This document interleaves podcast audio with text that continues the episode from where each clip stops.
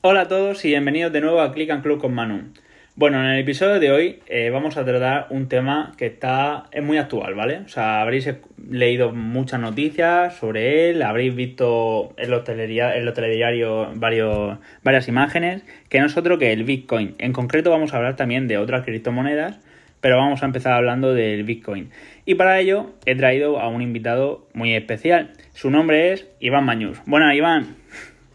Hola Manu, gracias por invitarme. Nada, he de decir que es un buen amigo mío y controla el tema, por eso digo, oye, pásate a hablarnos un poco. tampoco, tampoco controlo tanto, pero bueno, es hará lo que se puede. ¿no?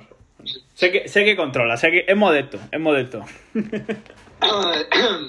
bueno, pues vamos a empezar. Para todos aquellos que estéis, os digo, joder, qué es el Bitcoin o os haya o lo habéis, lo habéis escuchado, pero no sabéis de dónde viene, cuál es su origen. Eh, Iván, coméntanos, ¿qué es el Bitcoin? Vamos a ver, el Bitcoin simplemente es em, una moneda digital, tal como todos sabrán. Sí. Pero no es una moneda digital como todas las demás. Es decir, Bitcoin en, en realidad no, no es una moneda, es un protocolo. ¿Qué significa que es un protocolo? Eh, Bitcoin es un protocolo matemático y criptográfico. Es decir, el creador, Satoshi Nakamoto, lo que hizo fue, eh, después de la crisis del 2008, hmm. crear una, forma de economía que no estuviera basada en los bancos, es decir, en, terceras personas. Hmm. Entonces, realmente Bitcoin como tal no es una moneda, es un activo digital Em, bueno, que eh, tiene su precio en, mercado y todo, todo lo que todos el mundo sabe, hmm. pero realmente Bitcoin no termina de ser una moneda, como, como generalmente se dice, Bitcoin, tal, no sé qué, no es una moneda, es una red, una, una red criptográfica, una red de, de personas que se intercambian un activo digital que tiene un valor. No tiene, o sea, Bitcoin no es una moneda, realmente. Vale, y luego, por ejemplo, has dicho que se creó en la crisis de, 2008, o sea que su nacimiento es en el 2008. Em, se creó, creo recordar, un poco más tarde de 2008, hmm. pero surgió a raíz del problema de, la crisis que hubo con Lehman Brothers y todo esto.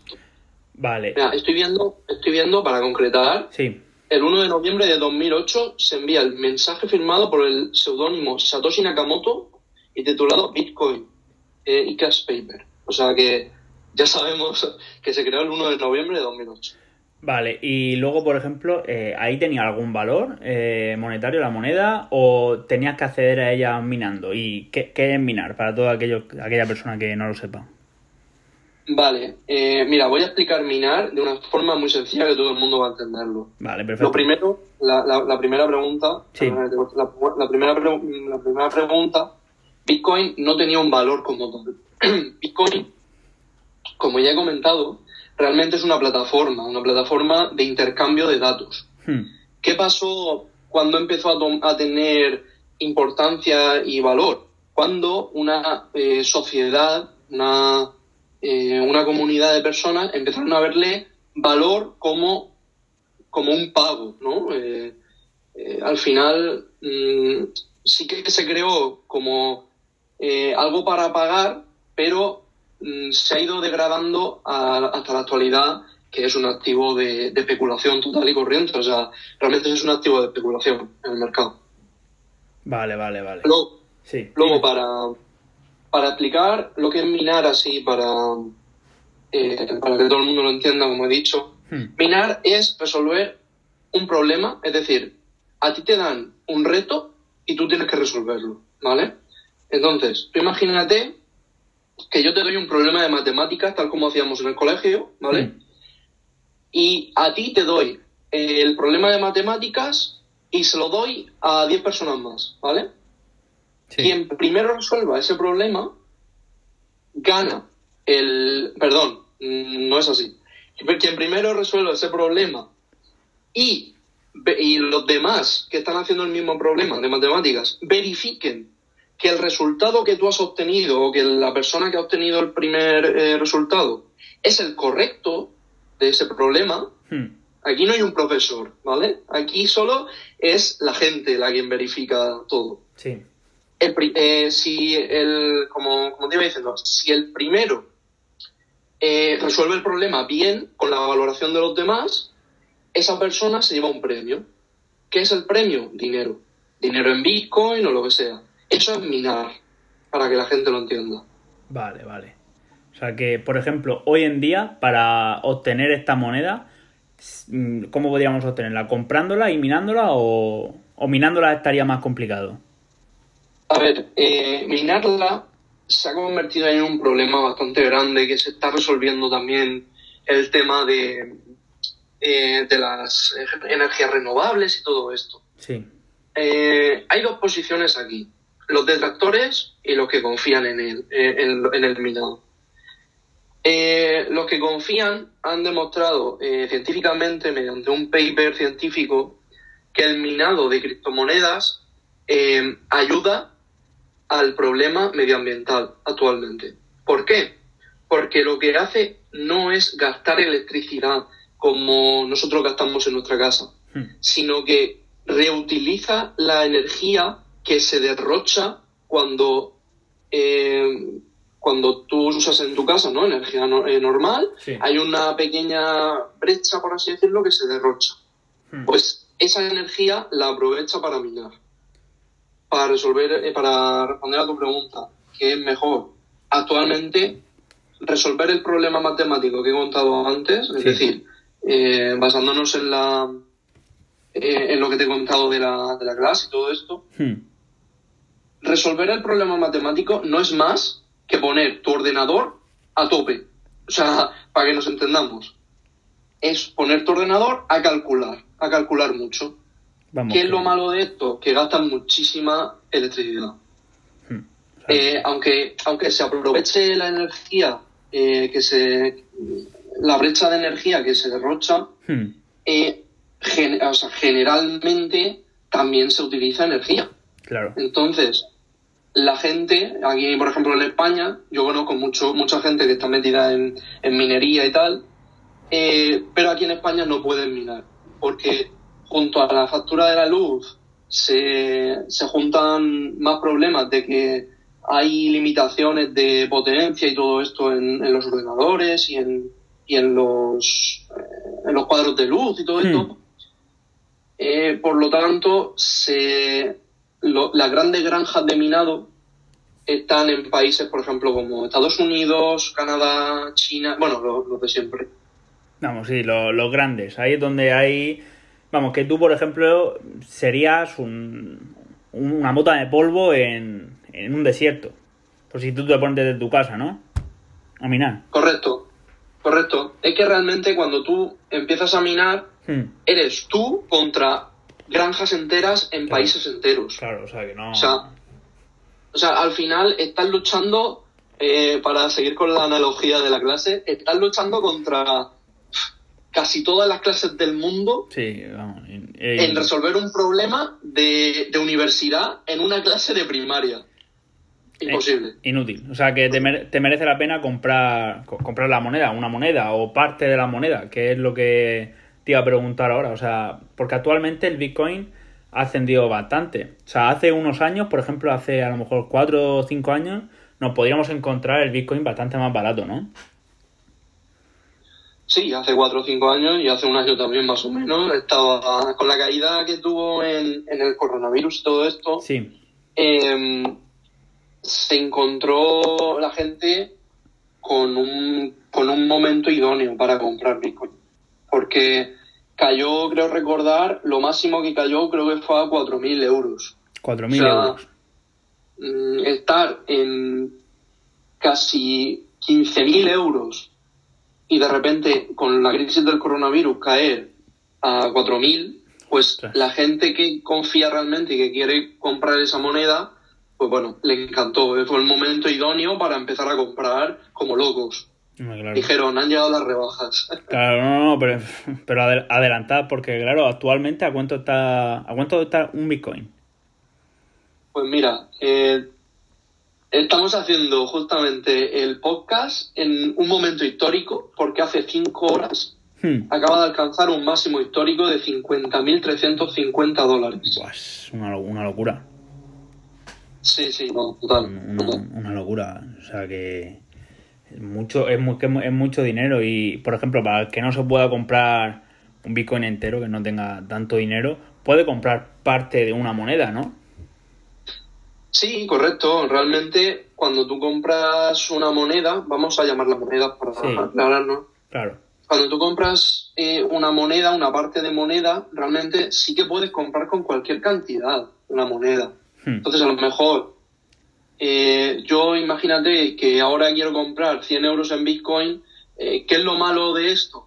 Pues que ya tengo que confiar muchísimo en esa moneda porque realmente no vale la pena ahora mismo comprar. Porque está tan alto el mercado Hmm. que no vas a terminar eh, ganando mm, Nada. eh, No, no ganar mucho. o sea, no, no ganas beneficio realmente porque eh, no puedes acumular eh, monedas. Te pongo un ejemplo muy simple. 100 euros cuando está a, no sé, a 100 euros, por ejemplo, el Bitcoin, Hmm. que nunca va a llegar, creo yo, pero bueno, imagínate que está en 100, Sí. tú conseguirías una moneda entera, un Bitcoin. ¿Qué, ¿Cuál es el problema? Que cuando está en 50.000 dólares no conseguirías ni 0,0001 Bitcoin. Vamos, que nada.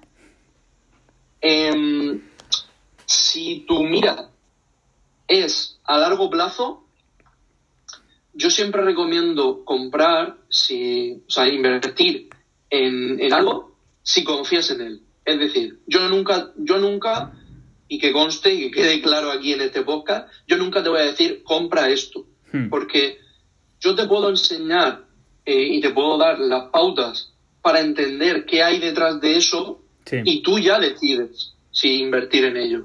No, claro. No, no, me- no me obligas a. O no me dices, oye, tú compras esto ahora, tal. Porque, claro. Para es- nada, para nada. Eso es lo que, lo que vamos a hablar ahora. ¿Cómo ha ascendido en esto, en estas últimas semanas? ¿Por qué ha ascendido tanto el valor del Bitcoin? ¿Por qué es tan hablado? ¿Por qué es tan sonado? Que, que sabemos que está Elon Musk detrás, detrás de, de esta gestión. Pero ¿qué ha pasado para, para que hiciera eso? Pues, a ver, algo muy simple. Vamos a ver. Eh, Bitcoin, Sí. eh, cuando entró en, en el rango, creo recordar, de 15 mil dólares o así, Hmm. el pasado año, se hizo, hizo, hubo una cosa que nunca ha habido en el mercado de Bitcoin, que es que los principales bancos empezaron a entrar. Eh, a, a entrar me refiero a invertir en Bitcoin, a comprar Bitcoin. Hmm. ¿Qué provocó esto? Una cantidad de dinero muy grande, muy, muy grande.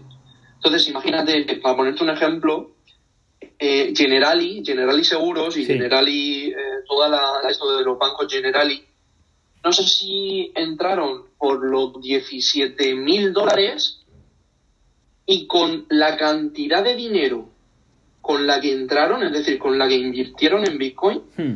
para que te hagas una idea, rompieron la barrera de, de los máximos históricos como mantequilla. Es decir, Joder. Bitcoin hizo ¡fum! subió. Y la gente dijo, ostras, ¿qué ha pasado? Claro. Porque claro, un banco está entrando en Bitcoin.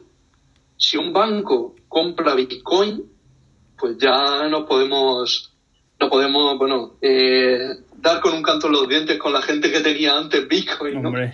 si los y, y un poco va relacionado con esto, ¿no? Que todas las entidades públicas, Sí. Eh, por públicas no me refiero a entidades del gobierno, sino a entidades privadas, pero públicas a la vista de la gente. Sí, es decir, decir, lo, lo- lo que son los bancos. Empresas como, como Tesla. Claro. ¿Por qué ha subido tanto este pre- el precio de Bitcoin tan rápido?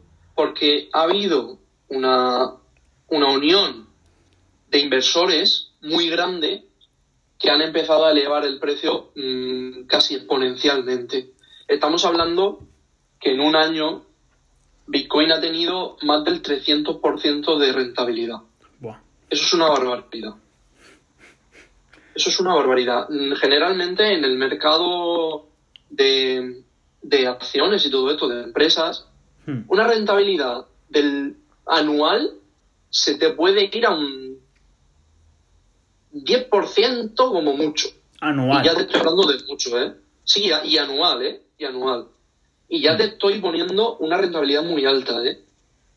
Pues imagínate un 389%. Se llama dice, Vamos, ni, ni- ni pensarlo, ¿sabes? que no cabe en ninguna cabeza. Eso, una locura.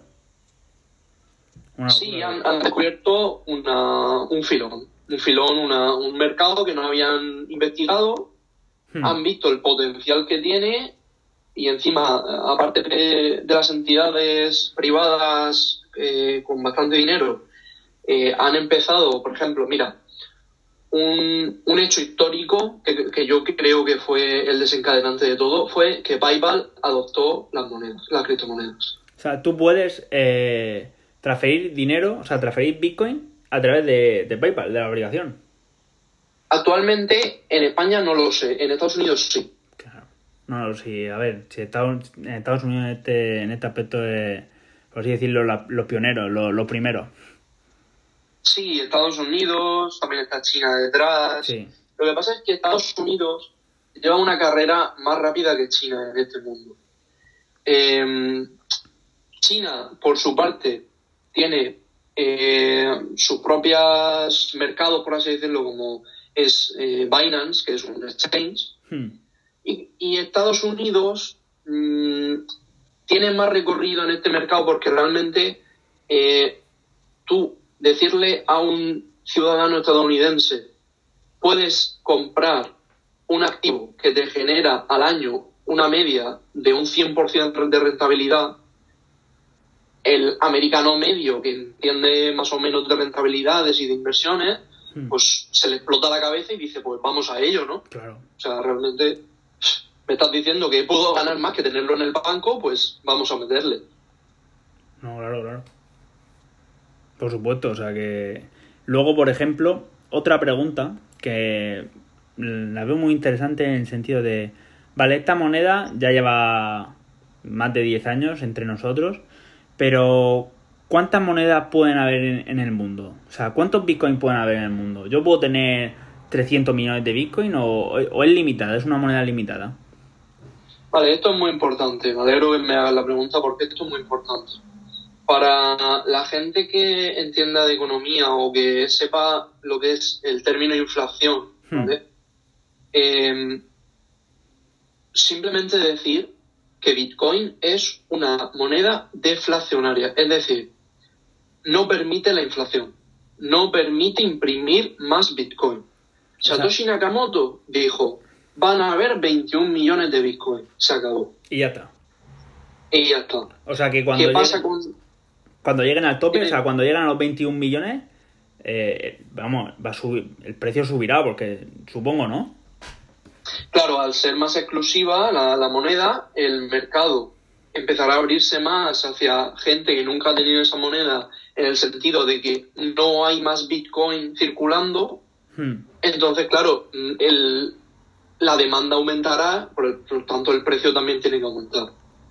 No, claro. O sea, que, que- que se van a forrar. O sea, cuando llegue al límite, petará. A ver, tampoco, tampoco hay que, hay que correr mucho. Estamos actualmente de 21 millones, Sí, llevamos impresos 18 millones 600 mil o algo así. 18 millones Aunque de pare- 21. Aunque parezca mucho, que esto es lo que, a lo que quiero ir, Hmm. aunque parezca mucho, realmente el comercio medio de Bitcoin se Sí. hace con Bitcoin ya en circulación. Ah, vale, vale, vale. Entonces, no hay una impresión de Bitcoin continuada. Eh, cuando, cuando se imprime Sí. un, un Bitcoin nuevo, realmente es cuando se mina, ¿vale? O sea, realmente lo que hay ahora mismo en el mercado es una eh, transacciones con Bitcoin ya creados. Por eso no hay que asustarse de que ya hay 18 millones, ya hay 21 millones como máximo. Eh, está puesto, si no recuerdo mal, que la fecha a la que se pretende llegar a, a que, a que se alcancen los 21 millones Hmm. no sé si era en 2050 o algo así, o 2000. Ah, vamos, que, que aún queda bastante. Sí, sí, aún queda, aún queda bastante. Además, eh, hay, una, hay un término muy importante, no vamos a entrar mucho en el término, pero hay un término muy importante que se llama el halving. El halving es cuando las recompensas de los mineros se dividen por la mitad. Porque hay tantos Bitcoin que ya eh, minar no merece la pena y los pocos que minen van a conseguir Bitcoin, pero menos que antes. Hmm. Y hay una, hay una cuenta atrás para el halving que faltan actualmente, en este momento, 1174 días para el siguiente halving. Vale, o sea que. Aún queda, aún queda. Aún queda, aún queda un poquillo. Y luego, por ejemplo, eh, ¿el gobierno tiene acceso a esta moneda? ¿O el gobierno no controla nada de estas monedas? A ver, el gobierno es una entidad que siempre va a controlarlo todo. ¿Qué quiero decir con esto? Cuando, un cuando el gobierno invierta de verdad eh, esfuerzo y dinero en controlar una moneda, al final la van a controlar. Hmm. O sea, que actualmente el gobierno no controla nada del Bitcoin. Actualmente tú no puedes controlar nada de Bitcoin ni de ninguna criptomoneda. El mundo, o sea, el mercado de las criptomonedas o de los criptoactivos, eh, hay una analogía muy, muy graciosa que me, que me hizo mucha gracia de, Juan Ramón Rayo, un economista eh, de YouTube, que dijo, eh, cuando tú intentas controlar una criptomoneda, vas a ponerle una puerta en medio del campo. ¿Qué significa esto? Que vas a poner una puerta en medio del campo y, y- no sirve de nada realmente. No, no, no te porque el campo es abierto. Exacto. Exacto. Eh, pero lo que sí que quiero remarcar, que creo que ha quedado un poco eh, como que no, no clara la, la- el sentido de que cuando he dicho que el gobierno si quiere controlarlo Sí. controlarlo, el gobierno por mucho que intente y por mucho dinero que mete por mucho que investigue, no puede controlar Bitcoin. Vale, o sea que O sea- esto, por ejemplo, asusta a los gobiernos. Porque es una moneda, actualmente, por ejemplo, en España está el euro, que, lo, que el gobierno controla le- las monedas o los billetes que hay en circulación en el país. Pero, claro, el, el Bitcoin, al no ser controlado por los gobiernos, no saben cuánto hay en circulación. Esto, esto es algo que les asustará, imagino. A ver, eh, aquí entramos en, en un tema bastante peleagudo, eh, que es la capacidad de, mm, para que nos entienda todo el mundo, de quitarle dinero a la gente. Hmm, Eh, Bitcoin y todas las criptomonedas Sí. son una puerta abierta a la libertad económica. ¿Qué significa esto? Aunque fluctúe en bolsa y aunque tenga subidas y bajadas Bitcoin, Hmm, eh, si tú sacas tu dinero a Bitcoin, nadie te puede controlar ese dinero. Vale.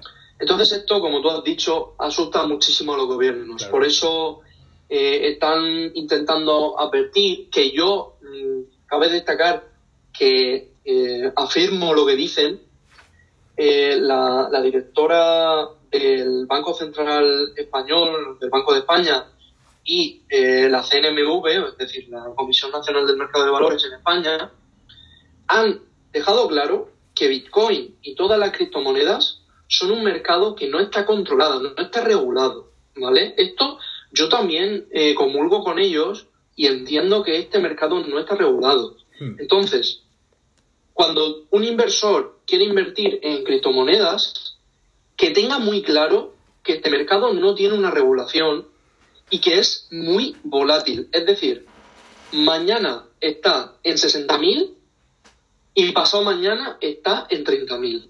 Vamos, que sí, que te sube y te baja como la espuma. Súper volátil. Claro. Entonces, quiero dejar claro esto. Eh, yo también eh, entiendo lo que dice el gobierno de que esta moneda mm, requiere un riesgo bastante grande para los inversores, porque no hay un mercado regulador de Bitcoin.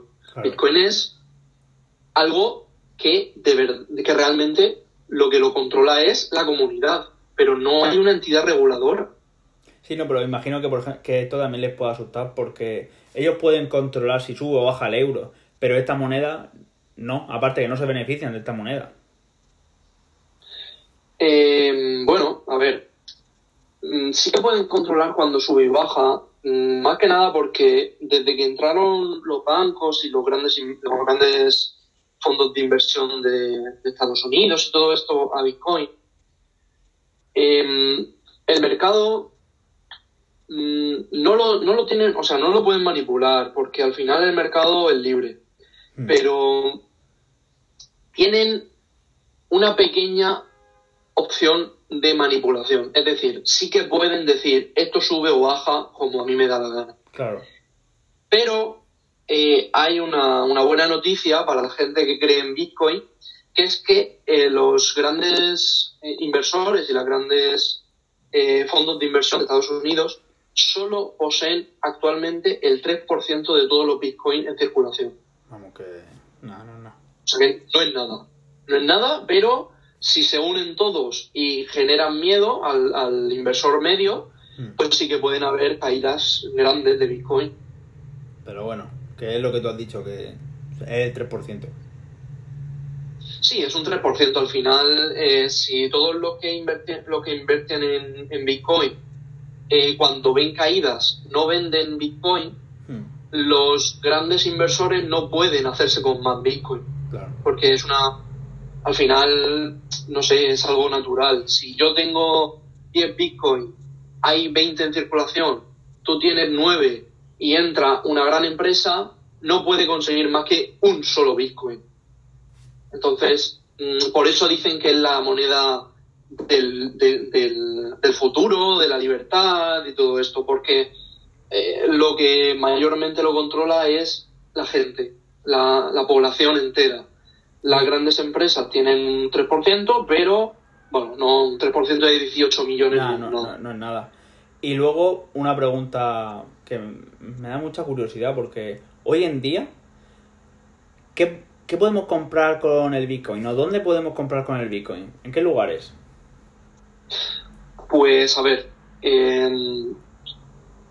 cuando tú quieres comprar con Bitcoin, Hmm. lo único que tienes que hacer es eh, tener, obviamente, tener Bitcoin, ¿no? Claro. Eh, y una compra de Bitcoin Sí. es simplemente una transacción bancaria. Entonces, ¿qué se necesita para una transacción bancaria? Conocer la cuenta eh, remitente y la cuenta desti- destinatario, la remitente, ¿no? La, la que emite el dinero y la que recibe el dinero, ¿no? Mm, Bitcoin es lo mismo, porque realmente es una transacción entre dos personas, Sí. de persona a persona, y no tiene más misterio que que tú me des tu dirección de, de cartera de Bitcoin Hmm. y yo te envíe Bitcoin. Ya está. Solo Pagar eso. con Bitcoin es así de simple. Y yo, hasta donde yo sé, se puede pagar con Bitcoin, por ejemplo, en, en la Deep Web. Sí, en la Deep Web se convirtió en un método muy, muy favorable eh, porque Bitcoin no está controlado por, por nadie. Mm, sí que tiene una, una trazabilidad, es decir, tú sabes que esta persona que tiene este número de, de dirección ha enviado tanto Bitcoin a esta dirección. Sí que es trazable, todo se guarda en la blockchain Sí. y todo y, y eso eh, lo bueno que tiene Bitcoin y lo, lo que presumen los detractores de, del sistema actual del gobierno y todo esto bueno lo- los, los un poco locos no como yo digo eh, lo que presumen es que cuando tú haces una que, que cuando tú quieres ver las transacciones de dinero Hmm. tú como persona física puedes ver todas las transacciones que se han hecho en Bitcoin y no solo puede acceder una entidad como es el Banco de España o Hacienda, ¿sabes lo que, te- lo que me refiero? Sí. Sí, Al sí, final sí. Bitcoin es libre y Claro. Bitcoin está abierto a todo el mundo. O sea Por que- eso es tan famosa la moneda. Y por esto es, eh, es ideal pagar con ella en, el- en la Deep Web, porque si tú entras a la Deep Web es porque quieres ser anónimo. A ver, termina, no termina siendo anónimo porque al final mm, depende de dónde compre Bitcoin, van a relacionar un número de cartera con tu nombre, que Hmm. ahora hablaremos de ello. hmm. pero pero sí termina siendo anónimo porque al final es, es sí una- un número de dirección que nadie sabe qué es Y para terminar ya un poco con esta, con la pregunta que me has hecho, ¿dónde Mm. se puede, dónde se puede pagar con, con Bitcoin? Sí. Lo has pillado. No tengo ni idea. O sea, si tú entras a una tienda online o a una empresa y te dicen que puedes pagar con Bitcoin y te dan la dirección de su cartera, Hmm, tú puedes pagar con Bitcoin. Vale. Eres libre de pagar con Bitcoin. Perfecto. Eso sería perfecto. Porque yo hasta donde yo sé sí que he visto algún he visto algún vídeo que en países de, del norte de Europa, por ejemplo Países Bajos o sitios así, eh, hay máquinas de Bitcoin, es decir, que tú puedes comprar una chocolatina con, con Bitcoin. O sea, lo, he visto, porque es una máquina. ¿Vale? Y tú acercas el móvil y lo pagas, como si fuera un, un cajero, o sea, es decir, eh, un datáfono, que tú acercas el móvil y pagas con el, al datáfono, pues igual, pero con Bitcoin. Me, me quedé flipado, digo, ostras, yo esas máquinas aquí no están, yo no, yo no he visto ninguna. No, aquí, aquí en España hay pocos cajeros, pero sí que existen los cajeros de automáticos de Bitcoin. Es decir, eh, pero no es algo nuevo. ¿eh? Los cajeros automáticos de Bitcoin, no sé si llevan ya, no sé, no, no me quiero mojar, pero llevan bastante tiempo. Es decir, sí, que, que pueden llevar más de 3, 4 años, llevan perfectamente. Perfectamente. Vale, o sea que... Y luego, otra, otra pregunta, porque sabemos que el Bitcoin es la criptomoneda líder, ¿no? Sí, Luego, eh, ¿qué fin tiene el Bitcoin? O sea, ¿qué fin tiene la moneda del Bitcoin? Vale, pues el fin más o menos es lo que te he comentado. Eh, Bitcoin al final es un, eh, un, un propósito de, de que nadie tenga controlado su dinero. Vale. Eh, Bitcoin, para los más forofos, para los más... eh, los más... mm, esto que, que apoyan la, la moneda, ¿no? Los, Hmm, los que más le gusta la moneda. Al final Bitcoin es un símbolo de libertad. Esto significa de que Bitcoin es la primera, el primer método que ha tenido el ser humano en la historia de pagar sin ser controlado. no. Entonces, claro, eso en 2009 se tomó como algo muy novedoso y que nadie entendía. Pero alrededor de los años, cuando han pasado eh, el transcurrir de los años y todo esto, ha llevado a entender a la gente y a los más expertos que analizan eh, toda la teoría económica moderna y todo esto, Hmm, que al final Bitcoin sí que tiene una un- sí que tiene, sí que es disruptivo, es una tecnología disruptiva porque como he dicho, es la primera tecnología de la historia del ser humano, de la humanidad, en la que tú puedes hacer un pago a, un a, a una persona y que nadie controle ese pago. Que se haga, o sea, que, que la verificación de ese pago hmm. lo haga la comunidad y no un tercero como es un banco. No, claro. Eso, eso te da una ventaja como poseedor de la moneda, de que no te la pueden controlar. Increíble. Pero, por ejemplo, yo ahora me, me acabo de acordar que leí varios, varios artículos de gente que por allá por el 2008, 2009, incluso por el 2010, eh, cuando no estaban estas granjas que minaban para, los para, para grandes empresas, que minaba cada uno con sus ordenadores desde su casa y guardaban las monedas en, creo que son una especie de pendrive, que son como monederos, ¿no? Sí, lo- los pendrives que tú dices son monederos físicos. Hay- Esos eh, hay varias marcas y todo esto. No Mm. voy a hacer promoción de ninguna porque nadie me paga. pero, pero sí, hay, hay monederos físicos que tú puedes guardar eh, tus, tus monedas, como tú mismo has dicho, Sí.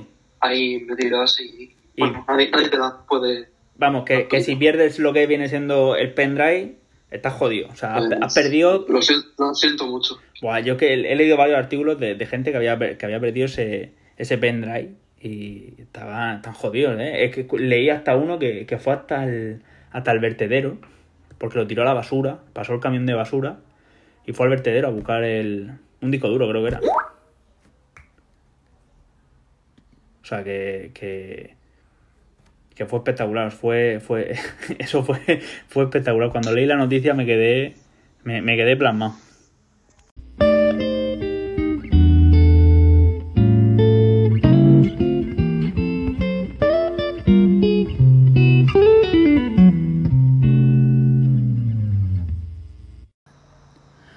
Bueno, estamos de vuelta. Eh, como iba diciendo, que eh, he leído casos de gente que había cogido el, lo que es el monedero, el, pendrive, lo había tirado a la basura o por lo que sea lo, tiró a la basura o lo ha perdido, pero el, caso que leí lo, había, lo tiró a la basura el chico y cuando se dio cuenta de a cómo estaba el precio del Bitcoin, fue, fue al vertedero en busca de, del... Creo que no era un, un, un pendrive, creo que era un disco duro. Fue al vertedero en busca del disco duro. Y digo, guau. Digo, tienen millones en ese disco duro y, y lo ha tirado a la basura por error. Sí, sí, lo, lo- lo tuvo que, que poner patas arriba el, el- todo el, el vertedero. Es que- Sí, al final, al final, pero hay muchos casos así y lo, lo, lo interesante también, la otra parte de, de eso, Sí, es que también hay casos de la policía Sí. que no ha podido interceptar Bitcoin de un criminal porque no pueden entrar a, a cogerle ese dinero. claro. Al final es suyo. Hombre, de- Entonces- de criminal. Claro, entonces están las dos partes, está la graciosa y la realmente... eh, alguna gente dirá, ah, pues si no puede interceptar la policía el dinero, eso es malo, ¿no? Mm, vamos a ver, Mm, depende. Para la ley es un problema, obviamente. Sí. No puedes interceptar un dinero eh, que se ha conseguido de forma ilícita y todo lo que quieras. Pero para, quitándonos un poco el, eh, el concepto de, bueno, el- la situación esta de ser un criminal, Hmm. al final es tu dinero y tú mandas sobre tu dinero. No, por supuesto. Que... Entonces, sí, para la ley es un, para la ley, eh, la- para la ley, perdón, es un problema muy, muy gordo, Hmm. pero al final es tu dinero, como he dicho, Y tú haces lo que quieres con tu dinero. por supuesto. Y luego lo que estaba diciendo al principio, antes de- del pequeño descanso, el Bitcoin es el rey, la moneda, la criptomoneda rey. Luego viene Ethereum, creo que es, ¿no? Sí, Y luego nos podemos encontrar un montón de criptomonedas variantes. Está el caso de Elon Musk, aparte de comprar, de, de subir el valor del Bitcoin, subió el valor de otra moneda, de otra moneda era Dongle, Dogel o ¿cómo era? Doge, Doge. Dove. Y esta moneda, Dove. ¿qué, qué, qué es? ¿Cuál es el fin de esta moneda? Por ejemplo. Pues, Pero vamos a ver, eh, antes de explicarte el, el- el fin de Doge, Sí. quiero, quiero explicarte en qué se basan todas las monedas que hay en el mundo. Vale, sí, perfecto, perfecto. Las monedas, o sea, realmente se llaman tokens, ¿vale? Hmm. Se crean, pero no hay ninguna como Bitcoin. Es decir, eh, aparte de que Bitcoin ya es la reina, como tú has dicho, Sí. em, las criptomonedas son tokens, son, son como, em, como piezas, ¿no? Como, como monedas de proyectos sobre, sobre algo. Es decir, tú imagínate que yo voy a hacer un proyecto, no sé, de hacer que, no sé, eh, un, un programa como, ne- como hay en Click and Cloud, por ejemplo, de, Hmm. de gestión y todo esto de empresas. Sí. Vale. Cuando tú creas una tecnología así en, en lo que se denomina blockchain, ¿vale? Hmm. Se genera un token asociada a esa tecnología o se puede generar una tecnología si no hay token y todo esto. Pero ¿para qué sirven los tokens?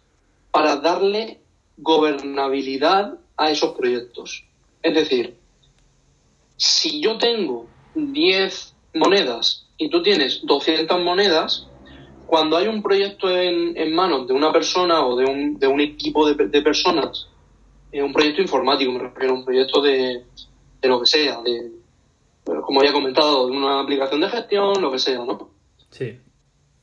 Tú, por tener más monedas que yo, vas a poder eh, hacer algo, o sea, hacer más, intervenir más en mayor cantidad que yo. Claro. Entonces, imagínate que dicen, pues vamos a implementar un módulo para enviar mensajes por WhatsApp, ¿no? Hmm.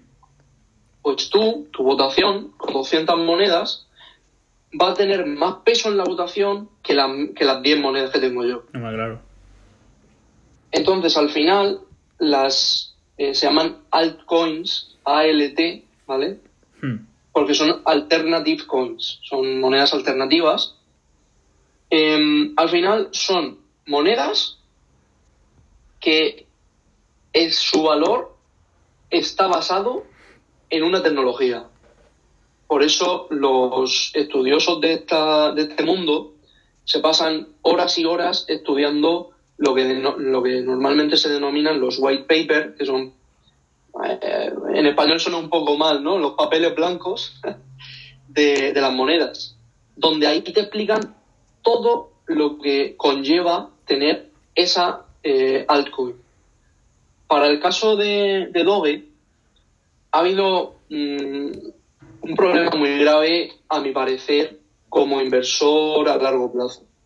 Y como inversor que entiende qué es la tecnología y cuándo toma valor una moneda. Ha habido un problema muy grave porque Doge hmm. ha tenido un ataque, por así decirlo, de especulador, de, de especulación. ¿Qué significa esto? Elon Musk, como, como gran influencer del siglo XXI, porque es lo que es. Sí, no, ese tío. Ha creado una.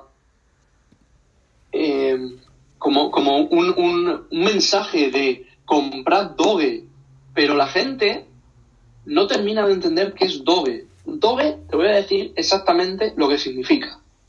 Hmm. Doge es una moneda que se creó en Reddit, en el, en el foro de Reddit, hmm. y su utilidad es votar post. O sea, votar memes. ¿Votar memes? Una tontería. O sea, una tontería. Es una moneda meme. Que cuando tú tienes 200 doges, tú puedes decir, este meme me gusta, te doy un doge. O sea, que es una moneda que, que no va a valer en un futuro, por ejemplo, ni, ni mil euros, por así decirlo. No va a valer, pienso yo, ni un dólar. O sea, porque realmente no hay valor. Cuando tú compras Doge, estás comprándolo una de dos. O porque ha habido una, una, una bomba especulativa muy grande sobre Doge y empieza a subir una barbaridad, entonces la gente se piensa que eso va a seguir subiendo, pero el valor intrínseco de Doge es votar memes en Reddit. O sea, una tontería. Sí, una, una, una Una... ¿Y qué moneda, por ejemplo, podrías decir tú que no sea tan conocida como, como estas dos, que son como Bitcoin y Ethereum? Que sea, digamos, así asequible, por ejemplo, que esté en un valor de, de en torno de los 100 hasta los 500 y que tenga posibilidades de, de pisar fuerte el mercado. ¿Hay alguna así o simplemente ya están por menos de, de 100. Es decir, ya puedes comprar. No, no hay moneda, no hay alguna moneda que esté de 100 a 500 que sea fuerte, que vaya a ser fuerte o que tenga previsto ser fuerte. ¿Hay alguna? Vale. Eh, lo primero, eh, que te estoy pillando la situación en Manu. lo primero, esto no es una. Eh, una. Una de esto de inversión, ¿vale? Esto, yo lo que voy a decir no significa comprar esto. O sea, lo primero de todo. Eso tenerlo en cuenta. La gente que lo esté escuchando que lo, tenga en cuenta. Es su opinión, en plan, por lo que él ve, por lo que él seguía. Es simplemente advertir de eso. Yo no estoy dando ningún consejo de inversión. Por favor, la gente que vaya a comprar criptomonedas, analizadlas de pe a pa. Atento, atento. Porque al final, al final, eh, las criptomonedas, como he dicho, tienen un valor intrínseco de lo que significa la tecnología. Vale, vamos a ver. Ahora, una vez dicho esto, mi, apuesta. Partiendo de ahí. partiendo de ahí, eh, mi apuesta eh, reside en una que me encanta. O hmm. sea, es una, moneda que me encanta que se llama IOTA. IOTA, es IOTA, I-O-T-A. Hmm. Es una moneda que como dice un conocido mío, puede ser un game changer, es decir, un, cambiador de juego. Actualmente las monedas solo sirven para transaccionar dinero, es decir, para hacer transacciones de dinero, para... Eh, bueno, miento. Ethereum, por ejemplo, ha creado una red gigante de descentralización. Hmm. Todas tienen una, un trasfondo de descentralización. Pero hay una, que, es la que te he dicho, IOTA, hmm es, eh, presume ser, dentro de, mucho tiempo, ya te estoy hablando de medio largo plazo, presume ser de la moneda, o sea, la, la- la- el token, la criptomoneda, que va a estandarizar la conexión de las máquinas al Internet de las cosas, a IoT se llama. Hostia. Esto significa que cuando todo esté conectado a Internet eh, con el 6G, Sí. IoT puede dar un salto brutal porque la gente que tenga esa moneda podrá, eh, podrá eh, desarrollar eh, dispositivos, podrá desarrollar comportamientos. Entonces, mm, ¿qué es lo bueno de esta moneda? Que la misma, o sea, el, detrás de del, del detrás de la de la cortina natural de, de la gente de lo que toda la gente ve Hmm. esa moneda tiene por detrás una estandarización de la comunicación entre programador y cosa conectada a internet entre comillas vale O sea que cuando esté todo conectado a internet es lógico que esa moneda suba. Que muy lógico y te voy, y te voy a dar otra otra eh, otra opción por la que por la que yo digo que va a ser muy buena Hmm. Elon Musk Otra. cuando te acuerdas cuando envió no sí sí fue Elon Musk también es que Elon Musk está metido en todo es que están todos los Cuando fregados envió- este, este hombre. este hombre está en todo ¿te acuerdas cuando envió un Tesla al espacio? Sí. Su Tesla. ¿tú sabes la, la matrícula de ese Tesla que ponía? No, eso sí que no lo sé. Pues ponía aguantar, que es un término de, de, de los inversores que se llama hold Sí. en inglés, y la O de hold en ese Tesla era el logo de IOTA. ¿Qué dice? O sea, te está diciendo en 2000, no me acuerdo cuándo lanzó el coche, pero te estaba diciendo ya en aquella época que los Tesla y todos los coches y todas las máquinas del mundo van a llevar esa tecnología implementada. Es que ese tío. O sea, yo pienso, yo pienso que IOTA es una gran una gran apuesta, por así decirlo, para el futuro. con, con este mensaje que acaba de dar. O sea, que bueno, que acaba de dar, no, que, que dio hace, un- ah, hace ya algunos años. Te lo deja claro. O sea que. que esa- Al esa- final, Elon Musk también va a llevar la batuta un poco por el tema de Tesla y toda la innovación tecnológica. Al final es el mayor emprendedor tecnológico de casi la historia. Hombre, tú ten en cuenta que Eh, tiene eh, Tesla y luego está por, por otro lado SpaceX, que, Claro, que no se queda claro. atrás. Joder, Y todas, todas las demás empresas que también lleva, lleva un montón. Solar City, eh, ya. Entre un otras. montón. Vamos, Neuralink y todo esto, sí. Sí, porque esa es otra. eh. Si la moneda está al fin, al, al fin y al cabo llega a buen puerto, todas sus empresas van a ver beneficiadas. Si, si implementan esa tecnología, sí, Y luego obviamente sí. ya especular, vamos, que se nos va la cabeza especulando en el futuro. Imagínate con, Neural, con Neuralink en un futuro, todos nos ponemos un chip de Neuralink, tal. Podemos que, Ujú. y que podemos pagar con esa moneda, porque el chip lleva esa tecnología. Eso, ser- eso ya sería. Sí, una, una locura. Sí, sí, no, no. Eh, IOTA, eh, es más, hace una semana más o menos ya creó lo que, lo que le da valor a la tecnología, que Sí. puedes ver que ha tenido una, una subida bastante grande. Hmm. Eh, ya creó lo que tiene, lo que le da valor a esa tecnología y ya la gente está empezando a ver a IOTA de otra forma. Luego para a ver, con, con IOTA ya te he dado una, una gran opción porque IOTA al final no está ni en 2 dólares. ¿No está ni en dos dólares? 2 dólares está. Buah. Eh, bueno, te voy a dar un par de nombres Sí. así por encima encima y recuerdo, no es una no es un consejo de inversión. A ver, a la gente que confía en Bitcoin, hay otro proyecto de los de los co-creadores de Ethereum que se llama Polkadot. Polkadot. Polkadot, Polkadot es una, una blockchain como es Bitcoin Hmm. y como es Ethereum, Sí. pero con las transacciones el doble de rápido. Entonces, el valor que tiene esa, esa, esa blockchain es la rapidez y la, y la sencillez. Eh, yo me acuerdo hace un mes Hmm. o dos meses, no me acuerdo muy bien, pero dos meses, un mes, por enero creo que fue. Sí. Me acuerdo que estaba hablando con un amigo y me dijo, Buah, Polkadot, pienso que el precio que tiene actualmente es irrisorio totalmente, o sea, es, eh, no vale lo que de verdad es esa tecnología. Y dije, a ver, a ver, no creo que siga subiendo, ¿no? En plan, estaba por aquel entonces en 9 dólares. No. 9 dólares para una moneda es, No, o sea, ya es capitalización de mercado. Hmm.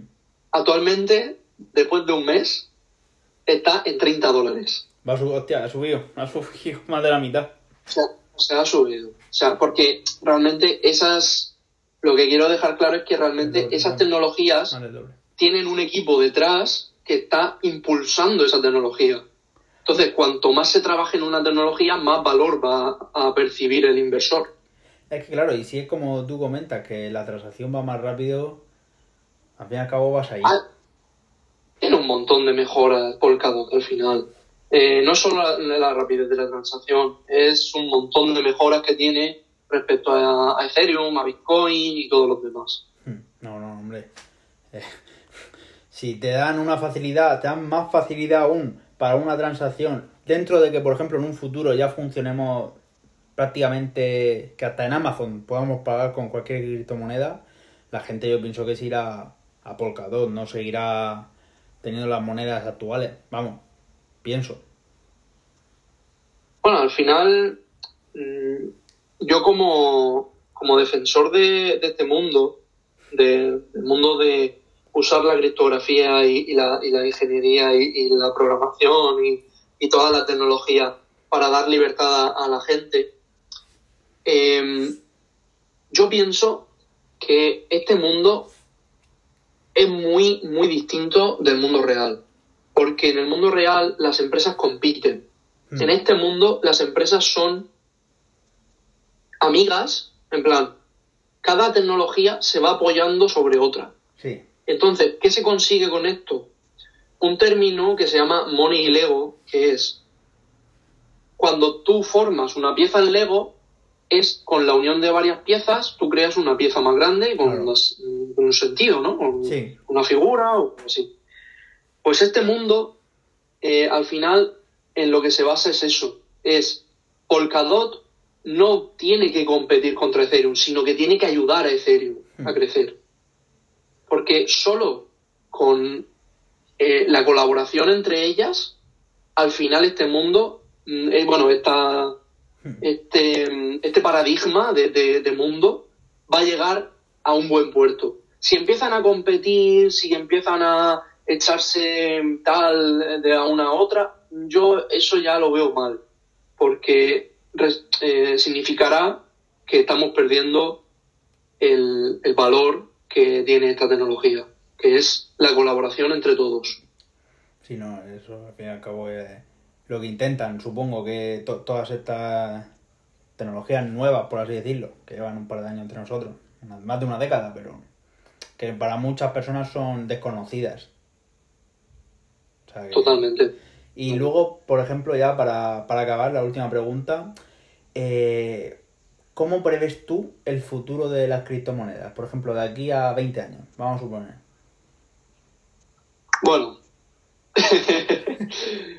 no, no quiero dedos. A ver, mm, las criptomonedas no es una moda. O sea, yo tengo clarísimo que no es una moda, no es algo pasajero. No, no es una canción del verano, por así decirlo, que la vas a No, escuchar. no, no- no es una canción del verano. Las criptomonedas es un mundo entero.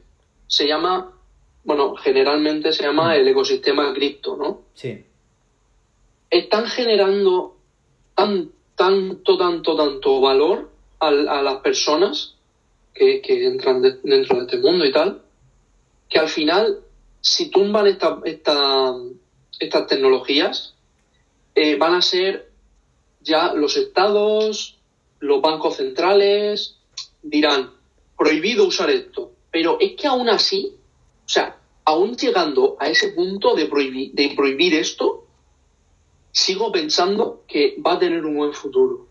O sea, que va a acabar, van a acabar en buen puerto las criptomonedas. Bueno, yo sé, pienso, no lo sé, pero pienso que han llegado para, que llegaron para quedarse.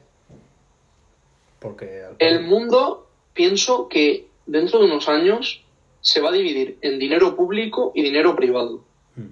El dinero público van a ser las monedas eh, fiduciarias, el euro, el dólar, el yuan, todo esto, digitales. Porque ya hay, una, hay un proyecto del BCE, del Banco Central Europeo, hmm. para hacer un euro digital. ¿Qué pasa? Que el euro digital no es lo mismo que el Bitcoin. Ah, Entonces, eh, va a haber, como yo, yo pienso, quiero pensar eso, porque yo al final quiero pensar que vamos a tener libertad en un futuro. Hmm. Eh, yo quiero pensar que dentro de un futuro van a haber dos tipos de dinero, el dinero público y el dinero privado. El dinero privado será todas las criptomonedas y todo el ecosistema, nunca, yo, yo pienso que nunca va a, cambiar, nunca va a ir a menos, sino que va a ir a más. Bitcoin, Ethereum, todas las demás. Y el dinero público por parte de los estados, que también lo veo bien, que es un dinero con el que se va a poder pagar, que es el oro digital, pero cabe, cabe remarcar una cosa. Bitcoin es descentralizado. No se sabe quién hace nada. Es, eh, como he dicho, es trazable en la blockchain, pero no hay un nombre ahí metido. Sí. Eh, los proyectos de las monedas centrales, digitales, sí van a ser centralizados y sí van a tener una trazabilidad. Es decir, van a saber que tú envías tantos euros a Iván. Manu envía 100 euros digitales a Iván. Vamos, que van a estar, van a estar controlados.